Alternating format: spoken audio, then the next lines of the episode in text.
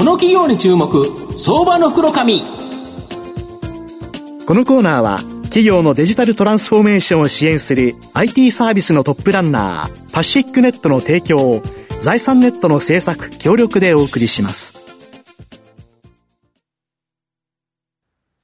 ここからは、相場の福の神、財産ネット企業調査部長、藤本信之さんと一緒にお送りしてまいります。藤本さん、こんにちは。毎度、相場の福の神こと、藤本でございます。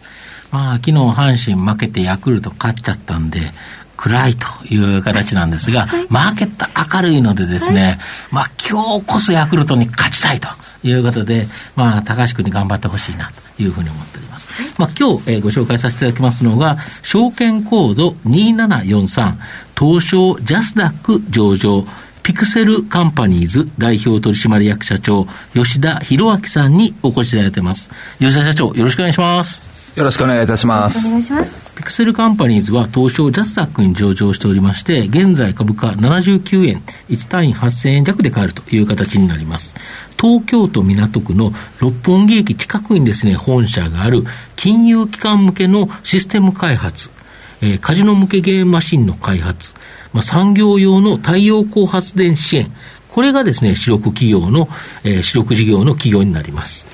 まあ、御社は数年前から、このカジノ向けゲームマシンの開発を行っていて、バンダイナムコの人気ゲーム、鉄拳のですね、このカジノゲームを開発、まあ、厳しい認証を受けてですね、これで売ろうというところで、まあ、新型コロナによって、ちょっと影響があっちゃったとか。そうですね。あの、まあ、開発に3年ほどかかりまして、はい。で、ようやく、えー、そのレギュレーションをクリアしてですね、はい。えー、販売にえー、こぎつけたんですけれども、うん、やはりそこでコロナ禍というところで。うん。でやはり今、リゾートがですね、はい、まあ、コロナ禍によって、えー、壊滅的な状況を受けておりますので、うん、やはりそこで運営している、うん、あのカジノスペースとかですね、うん、そういったところの体力がやっぱり弱ってるっていうのが、今、現状でございますので、やはり今、ゲームをですね、えーまあ、ここ1、2年、えー、販売できる環境ではなかったかなというふうには感じてます。なるほど、はい、この厳しい認証ってめちゃめちゃ厳しいんですよ。日本で何社取ってるんですか、えー、私どもを含めて私どもが一番新参なんですけれども、うん、4社目でございます。なるほど、はい、これ世界でもそんなに数がなくて、要はカジノ用のゲームを作れる会社ってもう数が限られてるんですよね。そうですね限られてますね。そうですよね、はい、だからものすごく投資がかかったんですよね。そうですね結構かけましたね。なるほど、はい、ただ今後ですね日本でも、まあ、大阪などでこの IR 統合型リリゾートですねこれが開設されると、当然海外の方が日本に来るという形になると思うんですけど、そうするとやっぱり日本のキャラクターを生かしたカジノゲーム、導入進む可能性あるとか。はいえーと、まずやはり、うん、あのなぜわざわざ日本のこういうアミューズメント施設カジノの方に、うん、えー、お客様が来るかというと、うん、やはり日本を味わいたい日本の文化を感じたいっていうところが必ずあると思いますので、やはりそういうゲーミング一つにしてもですね、うん、えー、単純なゲームではなくて、やはり日本の文化アニメとか、まあ、あの漫画とかですね、いろんなキャラクターもありますし、そういったところを生かした、えー、ゲーミング活動をすることが、やはり日本のそのを表現する場では一番いいのかなというふうには思ってます。で、御社の場合は鉄拳のゲームはあるんだけど、これあれですよね、他のキャラクターやるときに、そんなに大きな開発費かからないですよね。まあそうですね、プラットフォームは、あの、うん、もう開発済みですので、うん、えー、まあ簡単に言うと、あの、ソフトを開発する、絵を少し入れ替えるという。だけですので、うん、やはり、まあ、あの、違う IP ですよね、うん、えー、に、あの、変えるっていうことは、まあ難しくはないと。いうふうには感じてます。なるほど、あとオンラインのカジノとか、このブロックチェーン、暗号資産ですね、これの、え使ったカジノなども開発済みで、まあ、今後、多様なサービス、今後、検討されているとか。はい、今、まあ、開発済みというか、まあ、開発中なんですけれども、えまあ、その、厳しいですね、あのリアルのカジノの基準に比べると、やっぱりウェブサービスのあのオンラインのですねカジノであったり、えー、ブラブロックチェーンのカジノシステムを作ることってあまり難しいことではなくて、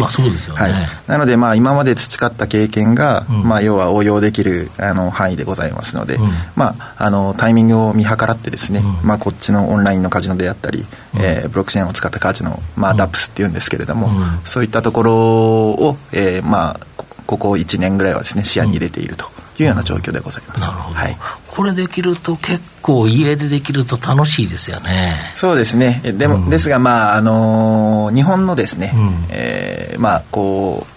ギャンブルをしていいっていう法的なレギュレーションが。ありますので、うん、まあ、そこはまあ一番こう重要視しなければいけない場所ではございますが、まあ、そこをクリアするようなですね、うん、えーシステムを提供しできたらなというふうには思ってます、うん、海外展開だったら可能という感じですよね、はい、海外のオンラインカジノライセンス等々であれば、もう、うん、あの全然問題ございません。そうですよね、はい、で海外でも多分日本のキャラクターを使ったゲームやったら、やっぱ海外の方、受けますよね。あ受けますね。やはりあの、うん。海外の方からすると、うん、日本のこのパチスロの技術力ってやっぱすごくて、うん、やはりそういった IP の力とかもすごいので、えー、やはり海外の人たちも、まあ、日本のパチスロに似たようなものができないかっていうのはいつも、あのーなんですかね、こう聞かれることが多いですね、うん、なるほど、あと、御社の子会社が NFT、ブロックチェーンコンテンツの開発とサービスを行う会社の、えー、メタクリエーションと共同でですね、NFT 特化型の各種機能を使え使備えた NFT 資産管理用のウォレット、これを開発するっていうんですけど、これなんかカタカナでめちゃめちゃややこしいんですけど、あのどんなもんなんですか、これ？まあ、NFT は僕が説明する、はい、まあ、 non-fungible token の略なんですけれども、も、まあ、あのブロックチェーンの資産証明の仕方の一つです。で、まあ、簡単に言うと、まあ、NFT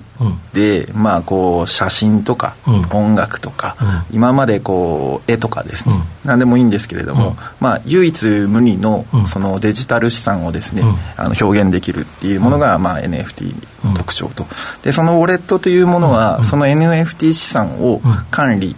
まあ、あの他の人にそうですね、あの他の人に移したりとか、そこで売買できたりとか、そういったものが可能になるウォレットになっていて、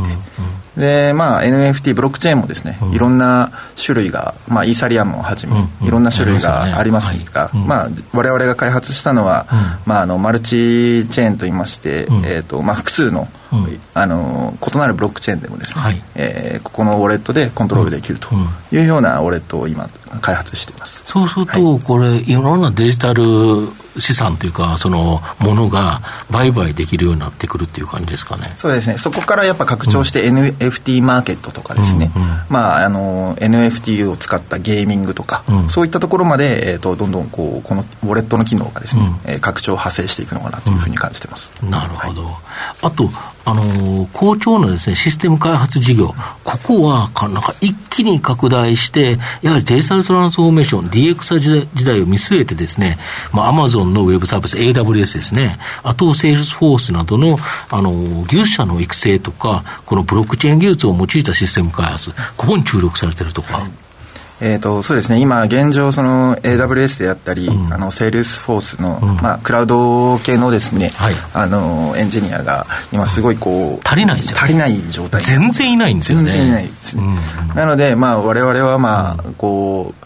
えー、今年結構大量に採用、うん、今採用活動してるんですけれども、うん、やはり文系であっても、うん、えーと、やはりコロナ禍の中でですね、やはり手に職をつけたいとか、そういったこう採用者のですね、あの学生のニーズっていうのが結構大きくなってきましたので、やはり今皆さん採用難しいって言ってるんですけれども、うん、学生の採用は僕たちも来年の採用のキャパも全部もうクリアしてきましたので、ややはりあと採用した後ですね、まあ、6か月から8か月間の,、あの教育プログラムを実施して、まあ、あの一人前のですね、エンジニアにして育てるというのが一番重要かなというふうには思ってます。これ、あれですよね、御社の場合、六本木駅から本当、歩いて2分、2、3分ですよね。そうですね。あれ、いいですよね。やっぱ学生から言うと、なんかやっぱ六本木で働きたいなっていうので言うと、しかも駅から近い。いいですよね。あのやはり採用する点では、やはりそこの地理的なですね、メリットは今、今年の採用活動においても、やはり少し感じた次第ですね。なるほど、はい、御社の今後の成長を引っ張るもの、改めて教えていただきたいんですが。そうですね、まあ、私どもは、まああの、うん、システムの開発っていうのが主力事業でございますので、うん、まあ、そこからまあゲーミングに派生したりですね、まあ、あのエンジニアのあの派遣とか、住宅とかそういったものはありますけれども、やはりこのシステムをいかにマーケティングしていく。あ今ある資産をですね、あのマーケティングしていくことが一番の今後の成長につながるのかなというふうには思ってます。なるほど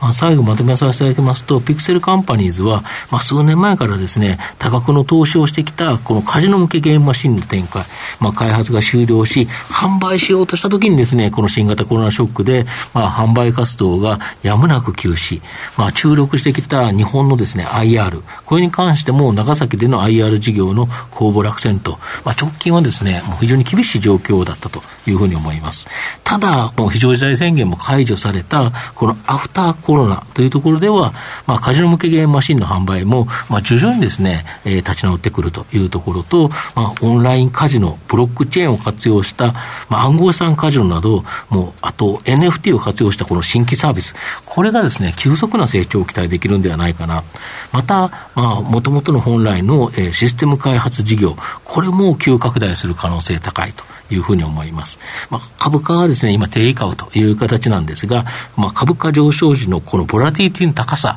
ここもですね、やはり魅力だと思いますので、まあ、相場の福の神のこの企業に注目銘柄になります。